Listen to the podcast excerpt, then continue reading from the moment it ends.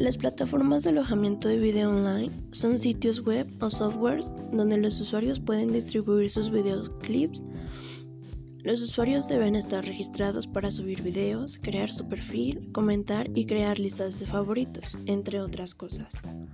Algunos son pagadas y otras son gratuitas. Las plataformas de video nos permiten ver, compartir y descargar, en algunos casos, videos online donde se difunden noticias masivas y se comparte contenido creativo y original. Ha cambiado mucho el método de disfrutar de una buena película, escuchar una canción, ver audiolibros, etc.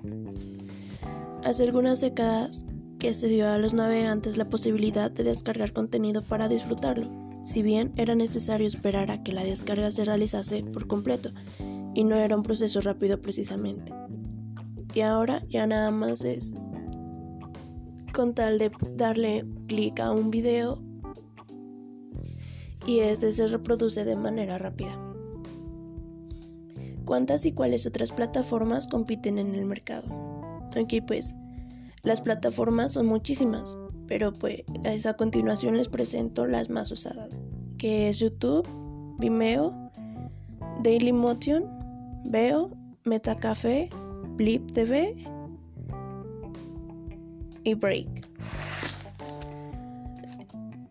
Por lo consiguiente esto tiene ventajas y desventajas y pues las ventajas son que ya no es necesario esperar por la descarga de datos para poder visualizar el contenido multimedia esperado.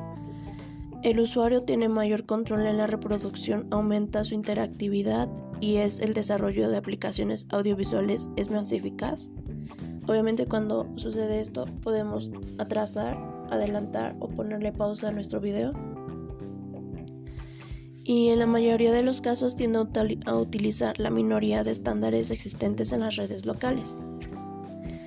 Mm, sus desventajas son que la administración estándar de archivos que posee es algo débil. Como es esperarse, es de manera obligatoria tener una conexión a Internet para poder disfrutar de este tipo de servicio obviamente necesitamos tener wifi o hacer uso de los datos móviles para poder reproducir alguno de estos videos que nosotros necesitemos ver. Mm, para que su funcionamiento sea efectivo y confortable se requiere de una banda ancha mayor a 28.8 kbps kilobytes.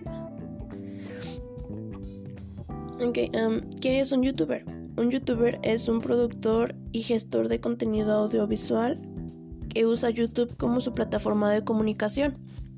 Algunos youtubers tienen patrocinadores corporativos que pagan por la colaboración de productos en sus videos o producción de anuncios en línea. Mm, hay algunos youtubers que contratan las marcas para poder a nosotros convencernos de comprar esas marcas y lo hacen por medio de videos, o sea, nos presentan los artículos, los prueban y nos dicen si están bien o no están bien. Hacen su reseña sobre el producto y nos lo dan a conocer. Diferencias entre youtuber e influencer. Un youtuber es la persona que comparte información en video y usa la plataforma de video más famosa, que es YouTube o sea, nos hacen blogs de su vida y ese tipo de cosas. Sin embargo, un influencer es una persona que por medio de las redes sociales como Instagram, Twitter, Facebook, Pinterest, usa su imagen como marca personal y que habla de diversos temas. Pueden hablarnos de, de qué será, de maquillaje, de deportes, de historia, de física, de muchas cosas. Eh, los cuales pueden ser temas patrocinados con el fin de que proyecte a sus seguidores la información. Mm, de igual manera, también les pagan para que nos hagan saber las cosas.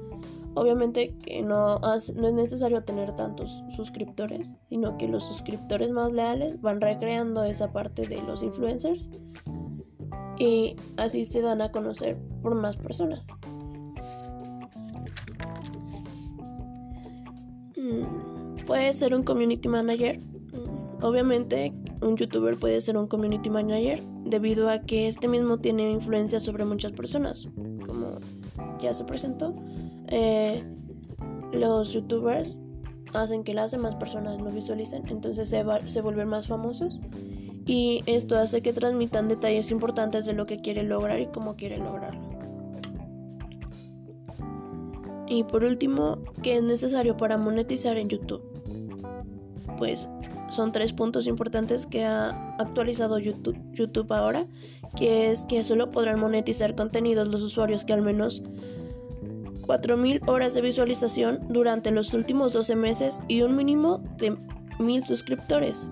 El segundo punto es, hasta ahora, solo bastaba con llegar a, los 10 a las 10.000 reproducciones. O sea que tienen que tener más de 10.000 reproducciones para que se pueda monetizar ese video. Y el objetivo de esto es evitar que se premie a los que no lo merecen. O sea, se refiere a que tal vez sí es un poco mala onda de su parte porque hay personas que se esfuerzan mucho en hacer videos para que se los paguen y tampoco es como que de, así de así vayan a salir muchísimos suscriptores. Obviamente existen los bots, pero pues de esos bots, de esos suscriptores, ¿cuántos son reales? Como tres. Mm, entonces, ah, los únicos contenidos aptos son aquellos donde uno no maltratan ni hacen cosas obscenas, sino de otra forma lo sino de otra forma lo desmonetizan o sea que no les paga nada por su video. Y por ende bajan ese video de YouTube, o sea que no lo publican, no lo dejan